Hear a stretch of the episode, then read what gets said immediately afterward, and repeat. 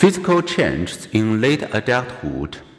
In old age, more to be feared than dies. Or is life most delightful when it is on the downward slope? What is it like to grow old? Life expectancy. From 1950 to 2011, life expectancy at birth increased worldwide from 46.5 years to 70 years and to 80 and beyond in some developed countries. What a gift! Two decades more of life in China, the United States, Britain, Canada, and Australia.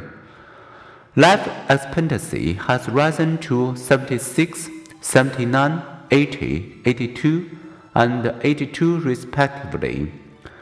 This increasing life expectancy combines with the decreasing birth rates.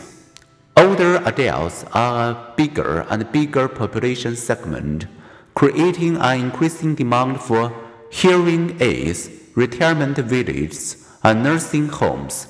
Today, one in 10 people worldwide are 60 or older.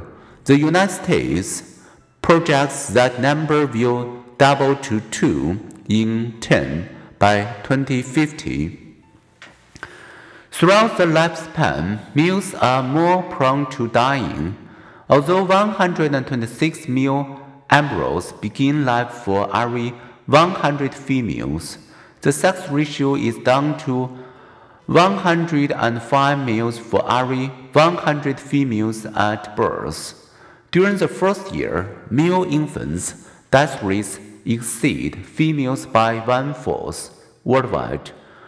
Women outlive men by 4.6 years. By age 100, women outnumbered men 5 to 1. But few of us live to 100. Disease strikes, the body ages. Its cells stop reproducing, it becomes frail and vulnerable to tiny in cells. Hot weather, a fall, amid infection that at age 20 would have been trivial. Tips of chromosomes, called telomeres, wear down much as the tip of a shoelace freeze, this fear is accelerated by smoking, obesity, or stress. Children who suffer frequent abuse or bullying exhibit shortened telomeres as biological scars. As telomeres shorten, aging cells may die without being replaced with perfect genetic replicas.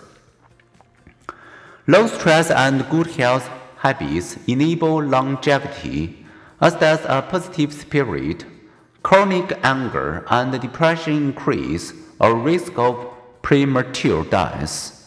Researchers have even observed an intriguing death death row phenomenon across one 15 year period. The 82,000 deaths on Christmas Day rose to 85,000 on December 26 and 27.